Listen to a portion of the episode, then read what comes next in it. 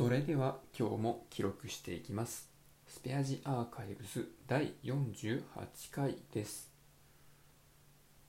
今日は日付が変わって2月15日となっています。今日はですね、まあ、毎週恒例のようになっていますが、えー新居の古民家の方に、えー行ってきました。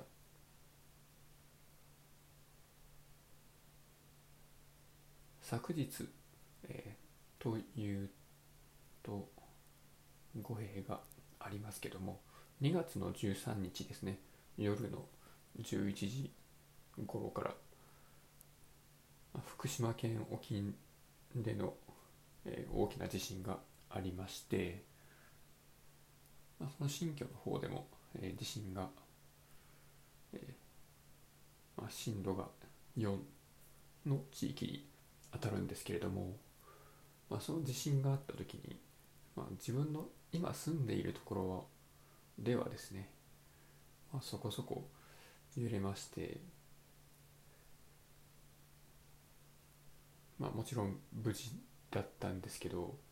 その新居の方どうなんかなっていうのが、まあ、すごく心配していました。で、まあ、その地震の被害がないのかっていうのの確認とあとですね先週から、えーコツコツ買い集めていた支給用の、えー部品コンセントとか換気扇とかですね。でこれを、まあ、現場に搬入すると。そういう目的で、えー今日昨日は、新居の方に、えー行っていました。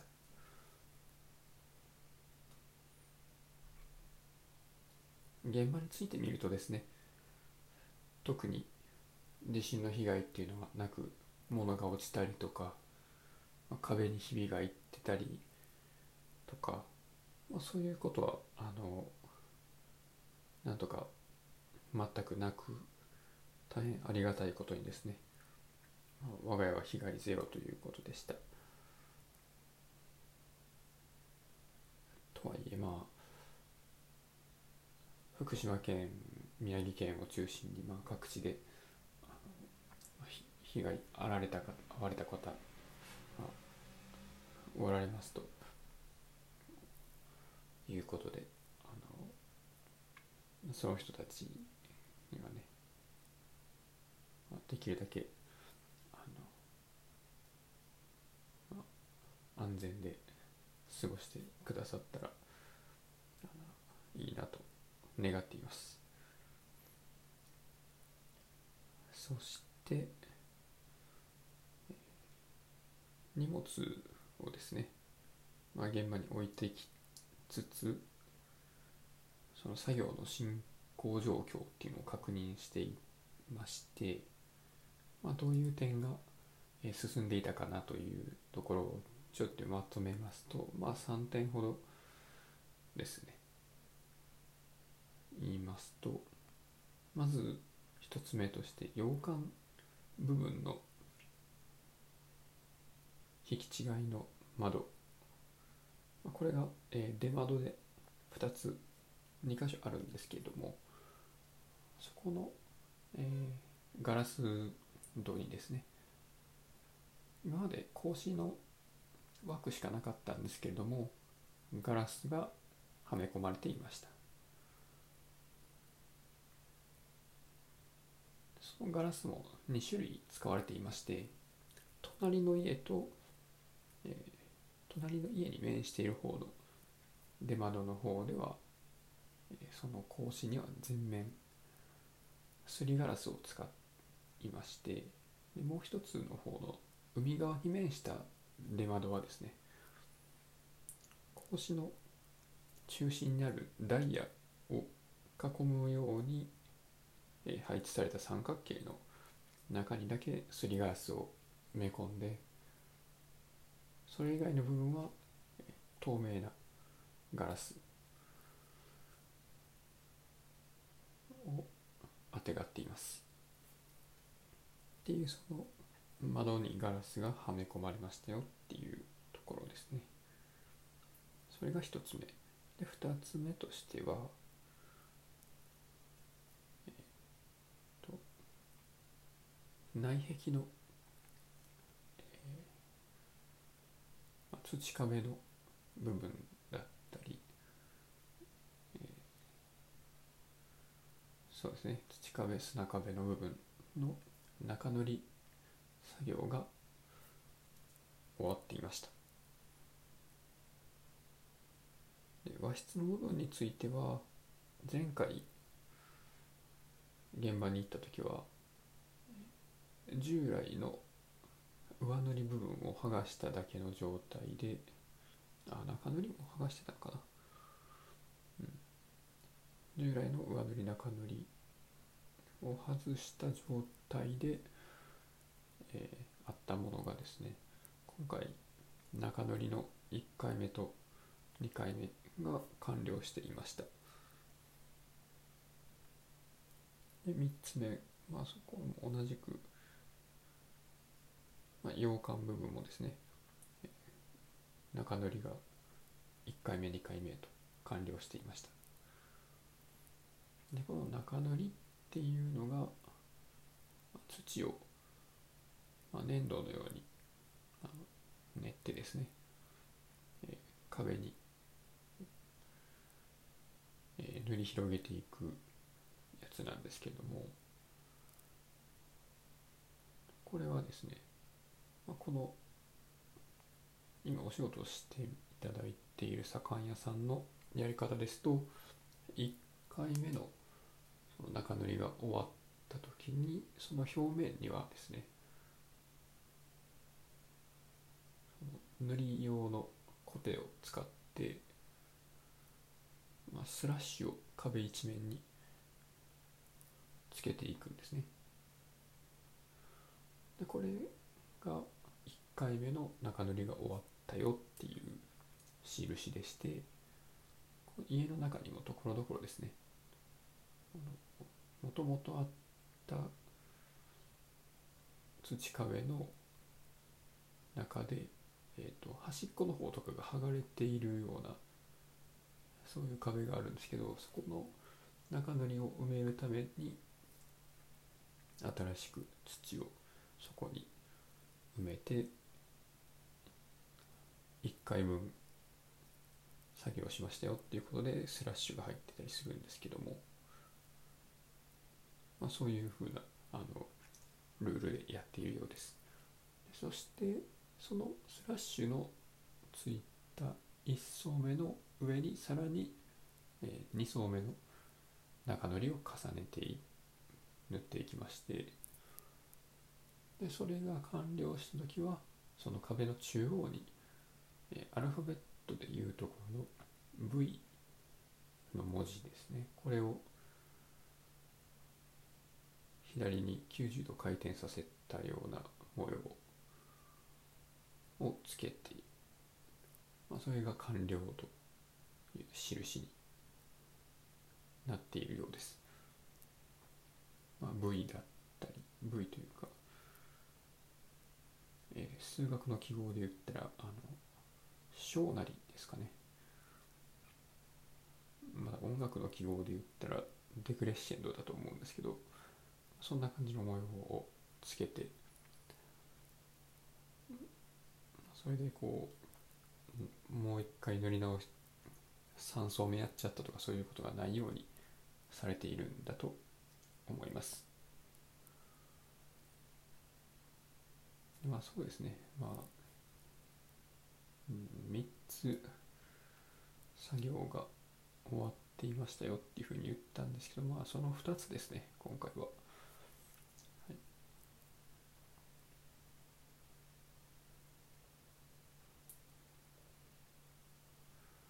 という感じでしたね。まあ、順調に進んでいるように思いました。まあ、この辺りのあの実際の写真の方はですねこのツイートのタグとして使っているシャープ新居の古民家っていうところでクリックしてもらうと僕の本赤の方のえーツイートで画像を掲載していますのでそっちを見ていただいたらイメージが湧きやすいかなと思います。ちょっと僕の口だけでは、まあ、表現できないというところのまあある意味逃げではあるんですけれども写真を実際に見ていただけるとあのいいかなと思います。まあそんな感じで、えー今日もですね、まあ、バイクで妻と往復で行ってきたんですけども、まあ、だいぶ暖かかったですね今日は日差しが。なのでいつもというか、まあ、先週先々週ぐらいの、まあ、寒さに打ち震えながら帰ってきたっていうのとはちょっと違いまして、まあ、それに割と早い。時間に帰ってきたので、まあ、日も出ていて、そういうのもあって暖かかったですね。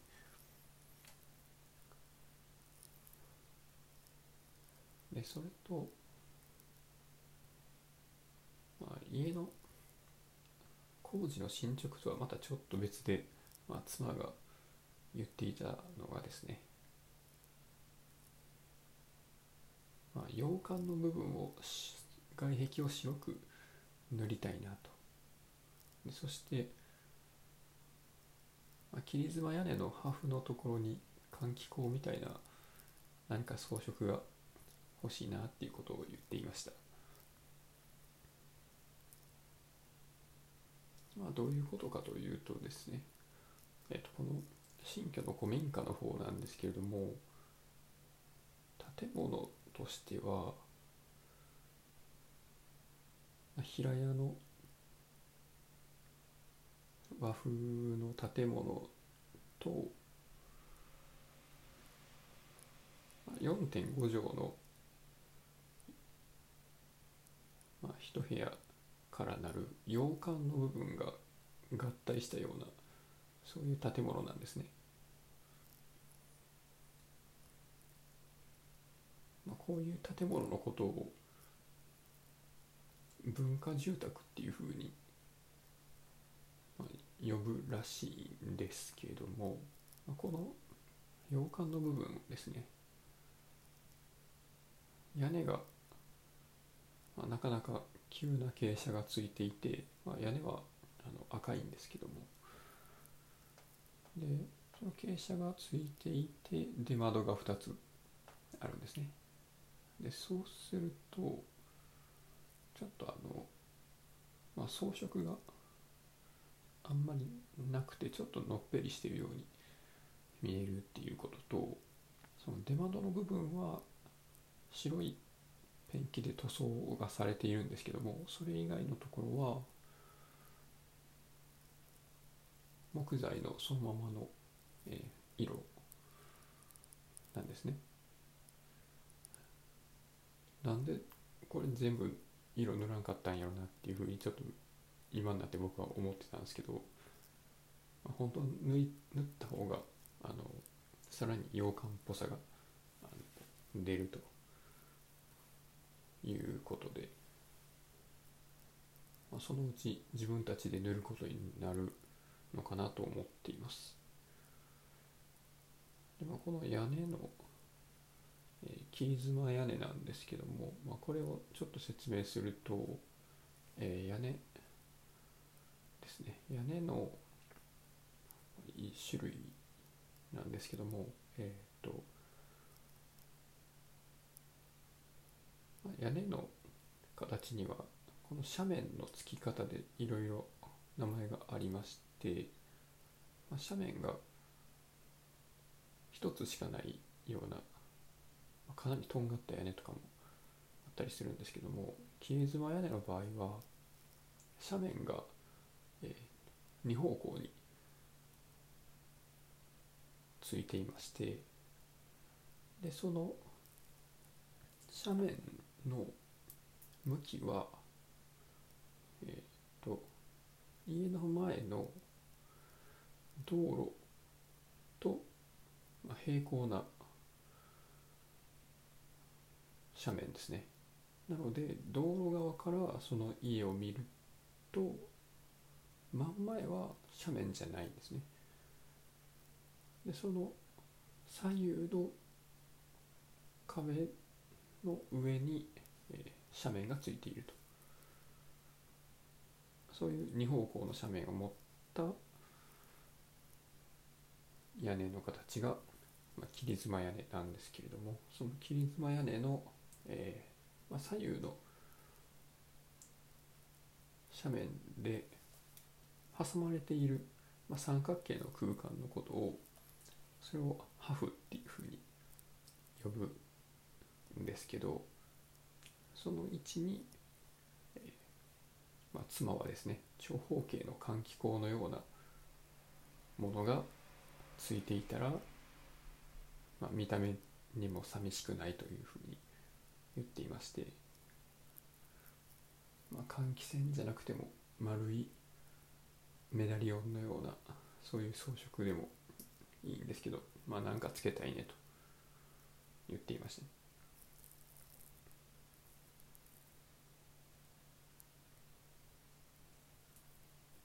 まあそういう換気口が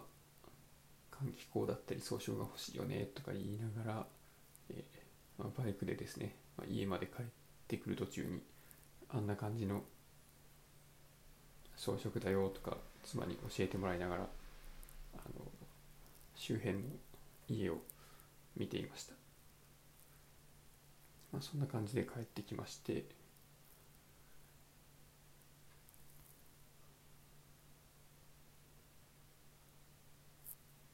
まあ、帰ってきてからはですね、まあ、昨日というか前日に、えー、そごうで買ってきたお菓子をいただいていましたああそうそうそう。職人さんたちにも、まあ、そのお菓子をちゃんと持っていきましたね。でそれと同じというかそれの、えー、量の少ないバージョンを自分たち用にも買っていましてなんかねその和菓子の種類としては茶通っていうお茶の茶にひらがなで「通」って書くようなそういう砂糖とあんこのお菓子ですね。でこれは両口やこれ清のお菓子なんですけどもまあこれと一緒に、えー、もうちょっと小さいですね。ささら型っていう商品名の羊羹ですね。それを買ってきましてそれを食べたんですけども、まあ、これがまたあのすごく美味しくて、まあ、これは、まあ、5種類ほど買ってきたんですけど、まあ、黒糖の羊羹ですね。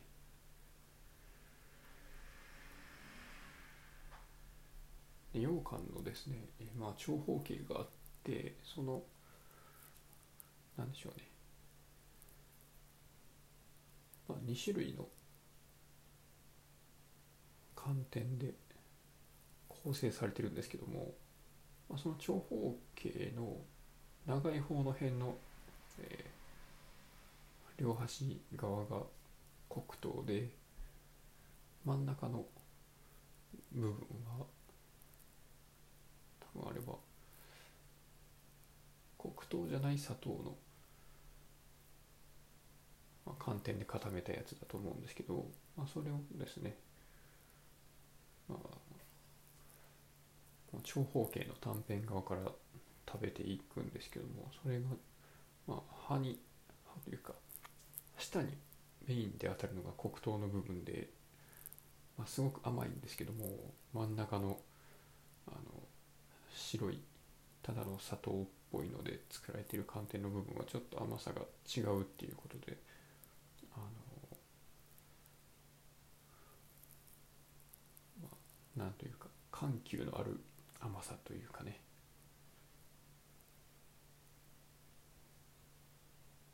飽き飽きさせないような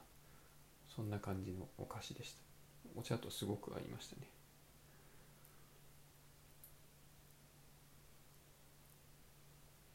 でこれまたパッケージがすごくあの可愛らしい感じで。ちょっとこれは口では言えないな。まあそんな感じでした。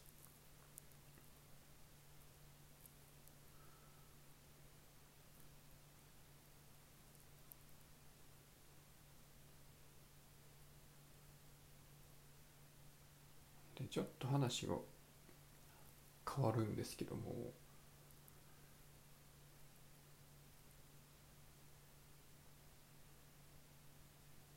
今日はですね、まあ、晩ご飯を食べた後にあの妻と「光の碁」のアニメの続きを見ていまして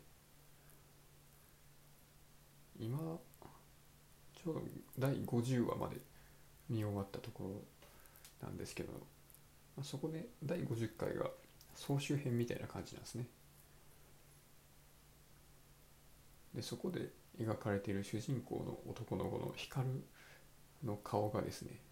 まあ、中学生時代から高校生時代プロになりっていうふうに順にずっとあのちょっとずつ見てるとですねあんまり気にならなかったんですけど総集編としてこう、まあ、過去からずっと、まあ、短期間に切り取っていくと、表情とか顔とかがすごくあの成長していっているように描かれていてなんかうまいこと作ってんなっていうふうにちょっと思いました。主人公とそのライバルのえー、東谷明君ですね。顔がどんどんこう大人っぽくなってきているっていうのがすごい丁寧に描かれてるなっていうふうに思いました。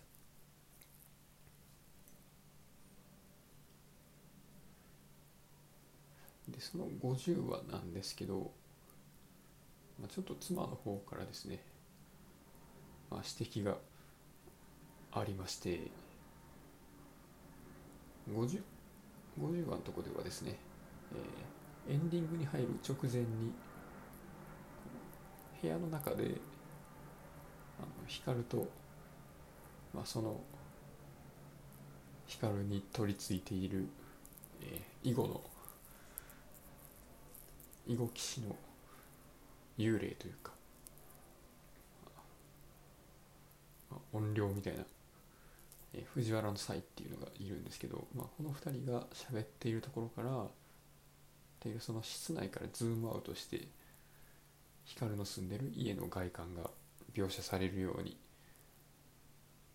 なっているんですけどもここの作画についてですねなんか妻があの面白いことを言っていました。この、まあ、2階の部分はですねはめ殺しの窓が一つと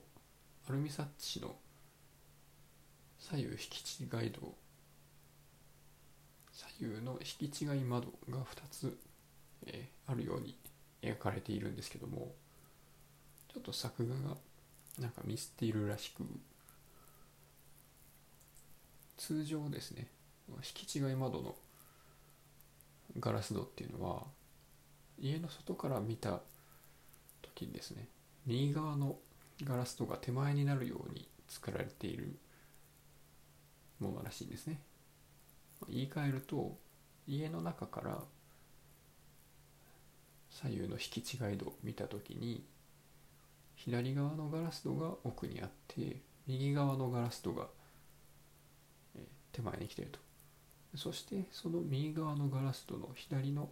縁のところに戸締まり用のロックが来るはずなんだと。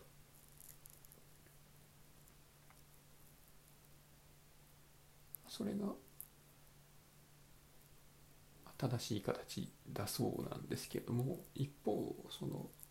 作画の方はですね光の家の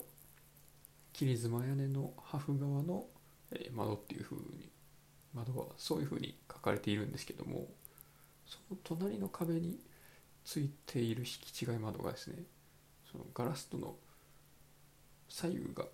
逆なんですね。で外から見た時に左側のガラス戸が手前に来ちゃっていると。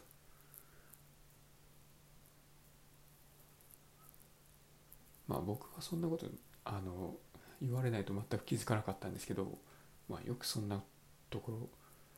気づくよなと思いながら、まあ、聞いていました。でそして、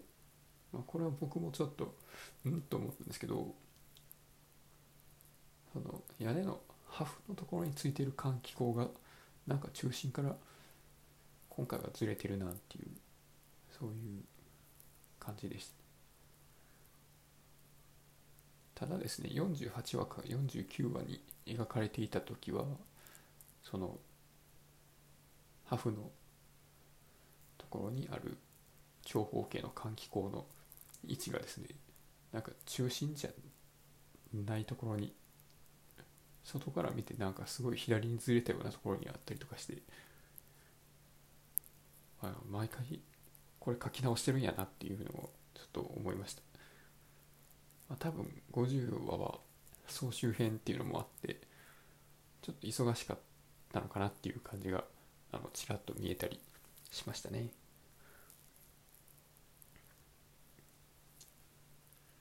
で49話のところではですね、えプロになりたての光と、まあ、囲碁業界の、えー、タイトルを6つ持っている東谷名人との対局が描かれていたんですけども、まあ、その対局の会場になっているお座敷のですね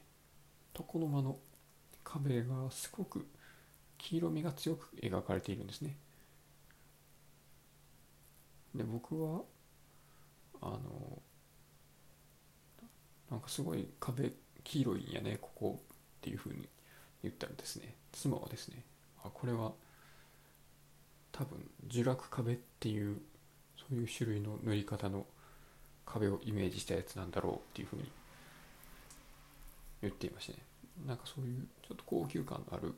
壁らしいです、まあ、その辺もあのまあ、格式の高い部屋で、まあ、対局しているっていうそういう演出なんでしょうけどその辺りもあの、まあ、建築の知識があれば汲み取れるんだなと、まあ、そういう知識があったらまあ、ものを見る時の解像度が上がるんだなっていうことの、まあ、実感として、えー、思ったところです。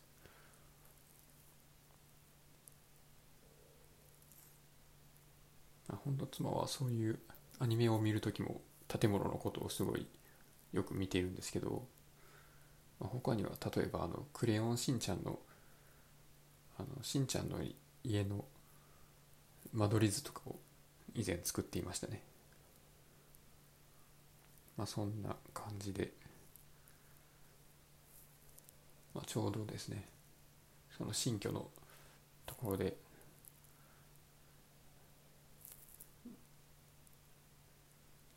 ハフのところの換気口がどうのこうのとか言ってたら、まあ、まさかそんなアニメの中でまでその話をするとはちょっと思わなかったので、まあ、面白かったですね。ということで、えーまあ、今回は以上になります。